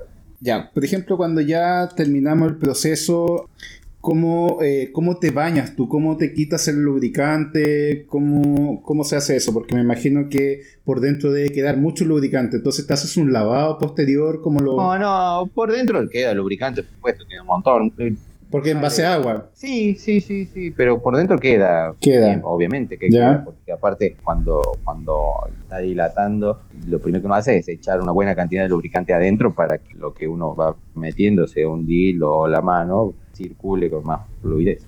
Entonces adentro siempre queda, pero lo que queda adentro no hay que preocuparse porque, a ver, no, no afecta al cuerpo, ¿no? Y salir sale solo, sale solo con todo lo que sale. Ya. Lo que, lo, lo que lleva por ahí un poco más de tiempo es lavarse, sacarse el lubricante de todas las manos, las piernas, ¿Y qué- ocupas para limpiarte como la balosa? Porque me imagino que el champú no, no sirve, o jabón. O jabón con la balosa, quizá. Sí, eh, no, a veces ¿No? yo uso sí jabón, uso jabón. Dicen ¿Jabón? que con la sal, eh, dicen que con la sal el J-Loop se sale un poco más rápido. La verdad probé y no noté nada de diferencia. Este, no, yo uso jabón y a veces con un trapo, bastante con un trapo, eso ayuda un poco más. Eh, disculpa, Matt, que justo está llegando el siguiente invitado, que es Julio, que es el siguiente capítulo que vamos a grabar, pero eh, creo que hemos abarcado bastantes temas interesantes de, de lo que es eh, el fisting, el proceso, las precauciones. Da para otro capítulo, Sí. esta cosa es increíble. Increíble. Ahora, eh, no sé si hay algo importante que hemos pasado de alto que tú quieras mencionar. Eh, lo más importante creo yo es, primero, no tener prejuicios eh, tener cuidado. A ver, uno está haciendo una actividad un poco extrema con su cuerpo, como cualquier, a ver, si uno hiciera un deporte extremo, ¿no? Quiero decir, hay que tener cuidado, uno no se lanza así en parapente eh, eh, sin saber cómo funciona, ¿no? Digo, hay que tener un conocimiento previo de lo que es y empezar a hacerlo de a poco, con cuidado, no tener el prejuicio, como te decía, de que te cagan en- encima, digo, usar pañales y qué sé yo, y que, de- y que después no voy a sentir la pija. No, no, mentira. Aparte, como pasivo que fui, este, te puedo decir que no hay nada más placentero que una pija después de un, de, de un fisting. Ah, ya, porque Toda- queda, queda más toda- sensible, ¿no? Toda esa zona, toda esa zona queda tan sensibilizada que después de la pija eh, uno la siente, siente como algo como buenísimo. Entonces quiero decir, no hay que tener prejuicios, este, hay que tener cuidado, Cuidado, más que nada y prepararse bien. prepararse sí, y sobre todo no apurarse, porque eso, eso sí requiere tiempo, sobre todo cuando uno es novato ¿no? y, no, y se está iniciando, requiere tiempo, Sí. práctica, entre- entrenamiento y, y bueno, nada, disfrutarlo. Como todas estas cosas uno las hace para disfrutarlas, no para cumplir un mandato de nada. nada. Exacto. Este, tomarse, tomarse el tiempo. Digamos que uno en una, en una acogida normal, ah, convencional, por así decirlo, uno puede hacer un rapidito de 15 minutos, 20 minutos, diciendo, bueno, pasar, bueno, sí, dale, pum, pum, listo, cogemos 20 minutos, listo, chao, me voy. Eh, pero en el fisting no, no es así, no se puede hacer así. Claro que no. Eh, hay que hacerlo con tiempo, tomarse el tiempo, digamos, porque todo se hace más lento. Bueno, eh, creo que me ha encantado el capítulo. eh, lo hemos pasado súper bien. Creo que hemos aprendido harto. Yo personalmente he aprendido Muchísimo, harto. muchísimo. O sea, y hemos salido, Es y el, hemos que- es el que pasó hace, estamos hace una hora y media que dos horas. Casi dos horas. Dos horas. Sí. Este capítulo va a ser increíble y, Y, de verdad yo no, que- ni lo he sentido. Y quedamos cortos porque de verdad, oye Matt, y sabes que la participación de la gente ha, que, ha, ha sido pero impresionante, han quedado preguntas que, tenía, que teníamos para hacerte, yo creo que no sé si es que tú estás dispuesto en una próxima oportunidad más adelante de ayudarnos nuevamente con, con un capítulo más, porque de verdad que ha sido increíble. Totalmente. Vieras la cantidad de likes que están mandando ahora porque saben que ya te estamos despidiendo. Oye, y queremos darle la bienvenida a Julio que acaba de llegar. Está sentadito esperando. Sí, estaba esperando porque debe, debe haber sido un viaje largo porque estaba eh, allá con tus papás, ¿no? Estaba en Pichirangui y se vino de acá directamente para hablar con las guachas. Eh, Matt, eh, agradecemos mucho tu disposición, eh, No, a ustedes por la tu invitación. experiencia. Tu atención, oye, te pasaste Sí. muy didáctico todo, de Muy verdad que muy didáctico. didáctico. Sí, y la paciencia No, no, también con Un nosotros. placer hablar con ustedes y, poder tener el espacio para, bueno, para difundir esto y para aclarar cosas que Exacto. a veces eh, la gente Y normalizar esto también. O sea, ustedes dicen que, que están siempre un paso atrás, pero eh, acá en la Argentina yo nunca, a ver, nunca nadie tuvo esta iniciativa, por ejemplo. Ah, A mira. ver, ¿no? Digo, para, para que uno no se sienta que está así mirando hacia arriba. Sí, eh, ¿algún saludo que quieras ah, dejar a algún amigo o a la comunidad de, de, de allá de, de Argentina? Que deja de No, algún- acá, ¿no? bueno, a, la, a, a- a ver, a, a la gente que ya me conoce, saludarlos es un poco, lo- lo- los veo en persona. No, quiero saludarlo a, ustedes, más bien a la comunidad chilena. Perfecto. Que, se animen, que, si vienen por aquí, este, bueno, les interesa el fisting, que me contacten. Bueno, acá también hacen actividades de, de, fisting. Yo creo que eh, ah, si, te, Seguro, sí, claro. si te invitan para acá, por supuesto, ningún sí, ojalá, si alguna vez llego a ir. Este, la, otra vez unos compañeros fueron a una reunión que hubo ahí en el bar 105, creo que se llama. Sí, ah, el bar 105, sí. Este, mm, tienen, tienen un sling, tienen jaula, tienen todo. Que, sí, es el nuevo bar fetiche de Santiago. Claro, ojalá tuviéramos un bar así acá en Buenos Aires. Y hay, hay lugares con sling, curiosamente, hay dos lugares que tienen sling, o uno, no sé, dos, dos, dos, perdón, y no se usan. Están ahí, están ahí. La gente no se anima. Qué mal. Un florero. Sí, sí. Pero bueno una lástima. Bueno, Matt. Pero bueno, sí. que nada, dejarles un saludo y, bueno, que muchas gracias. Agradecemos mucho tu, eh, tu presencia acá con nosotros con las guachas. Tu colaboración. Eh, con tu colaboración. Eh, queremos dar nuevamente tu red social para que te puedan comunicar. Sí, bueno, yo tengo solo Instagram, como decía, ahora es mat.wildsailability. Sí, lo vamos a dejar ahí en, y después tengo dos páginas de videos en Xhamster y Disbit, que mi, mi, mi nombre ahí, ahí es Matt-Gepardi. También vamos a dejar los links para que la gente que se interese ver, verte en acción lo, pueda hacer. luego se los paso por escrito y así lo tienen mejor. Bueno, también agradecemos a todas las personas que están en el live, en este caso de eh, arcano.c-cl. Arcano.cl. Toda la gente que está ahí todavía conectada, que ha participado, pero así activamente han hecho millones de preguntas. Hay gente que, que confesó que hace fisting. Eh, algunos pie, increíble. Pero bueno, el tema ha sido muy interesante, de verdad, Matt. Ojalá que pudieras, eh, pudiéramos contar contigo en una nueva oportunidad. Ojalá pudieras venir a Santiago. Si vienes a Santiago, nos avisas. Y, hacemos un capítulo en vivo. Y hacemos un capítulo en vivo. Sí, perfecto. también podemos hacer alguna videollamada en vivo, también, algún vivo. Sí, no hay problema. Bueno, Matt, eh, te agradecemos. Eh, les recuerdo a la gente que nos siga en las redes sociales, en Instagram como las guachas-cl. Y recuerden también que este capítulo, ya una vez editado, va a estar en Spotify, TuneIn y eh, iBox. Así que eh, es con esta conversación muy profunda y lubricada, las guachas les decimos adiós.